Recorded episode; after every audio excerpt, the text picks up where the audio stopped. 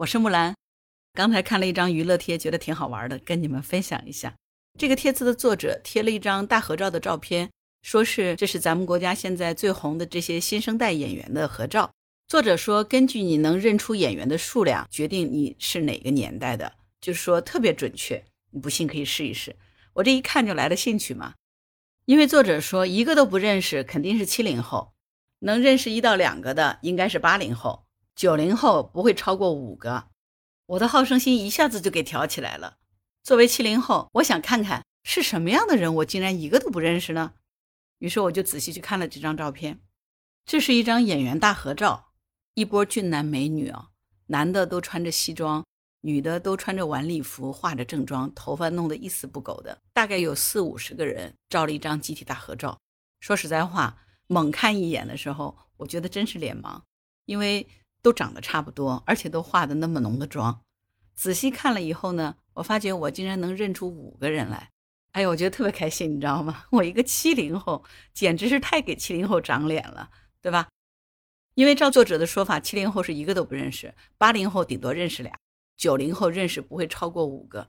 那我最起码是个九零后嘛，感觉一下子就年轻了二十岁，哇！这个返老还童的感觉实在太妙了哈！认一幅照片，我就能年轻二十岁。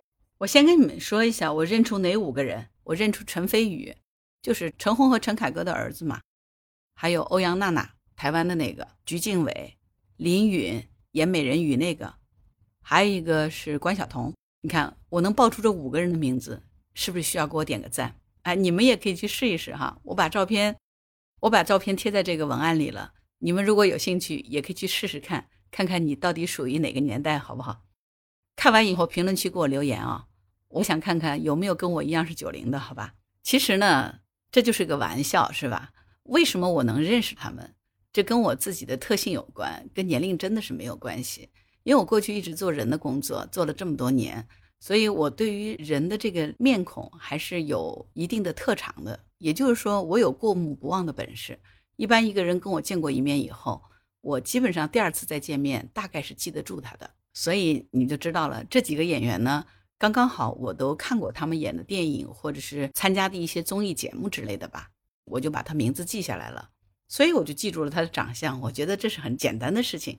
但是另外一些演员呢，我应该是没有看过他们演出的作品，所以我完全不知道他们是谁。其实你看，答案一揭晓就特别清楚，是吧？那我们生活当中有没有遇到过这样的事情呢？我们觉得特别神奇的事情，其实一旦谜底揭秘，你会发觉一点 意思都没有，就好像是看魔术，在看魔术表演的时候，你觉得那个魔术师特别厉害，但实际上，如果你看了那些魔术揭秘之后，你就觉得索然无味了，对吧？其实这个就是真相。这个世界上其实没有什么特别玄秘的事情，之所以玄秘呢，就是因为它超出了你的认知范围。就换言之，一个业余的去看专业的，你永远都觉得高深莫测，对不对？一个老中医看你一眼就说哇，你得了什么什么病，那证明他是个医术高超的老中医。后一个老师跟孩子交流了两句，就说这个孩子学习上的一些毛病和问题，这不是分分钟的事儿吗？一个少体队的教练到基层去选苗子，一眼就看上全红婵了，觉得他的骨骼清奇，资质非凡，这都是因为。从他们专业的领域来选拔人才，他们是有标准和条件的。只不过对于我们这些非专业的吃瓜群众来说，可能就觉得这事儿特别神奇了。其实说穿了以后，你就会发觉，其实这个世界没有什么解不开的谜底，只有你自己认知范围不到的地方，只有你不知道的事情，没有什么秘密而言，你所知道的东西太少了，仅此而已。所以，为什么现在骗局这么多，而我们那么容易上当呢？也是同样的道理。那这两天杭州就发生了一件事儿，客人订餐要指定用酒，杭州一个饭店的小老板就险些中招了。这个事情是这样子的，有一个丁老板在杭州市区开了一家饭店，他前两天给派出所打了个电话，说要请教一个问题。这个丁老板说，他上午接到一个电话，对方说自己是某铁路公司的工作人员，公司要搞团建活动，要在他们家订四桌饭菜。丁老板说，现在生意这么差，那他肯定就答应了嘛。就跟对方添加了微信，对接后续订餐的事情，结果怪事就发生了。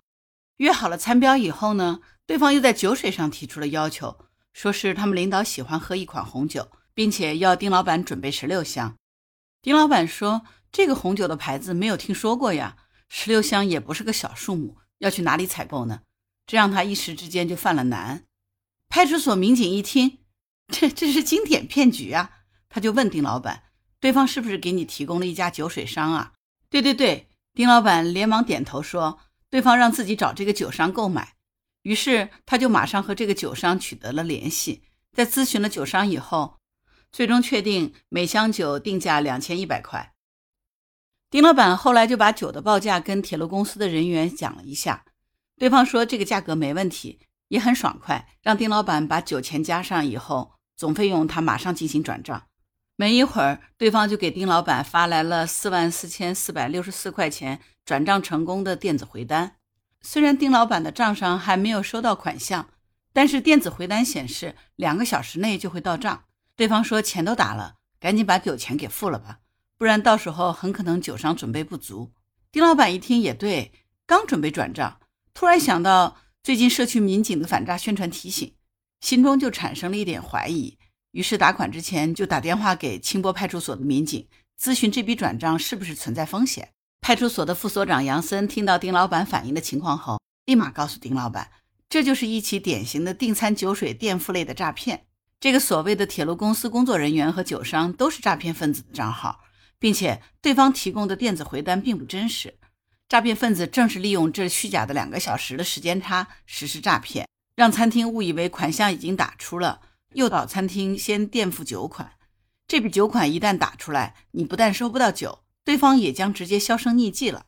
随后，杨森就让丁老板及时拉黑对方的账号，并且提醒他。今后在没有当面确定的情况下，务必要多核实身份，并且一定要及时查询确认钱款到账了没有，千万不要先行垫付货款。幸亏派出所前期的反诈宣传，这个丁老板在诈骗分子的花言巧语下，仍然保持了清晰的头脑，迅速向公安机关进行了确认，最终在派出所民警的帮助下保住了这笔钱。丁老板事后也是非常害怕的，本来以为来了个大单，没想到是个骗局。一旦这笔钱转给了所谓的酒商，那么自己的三万多块钱就必然会落入了骗子的口袋。你看，这是不是一起典型的因为认知而差点受骗，但是又幸亏有一点点认知，于是向专业的民警请教之后，避免了上当受骗呢？所以，我们一定要小心哦。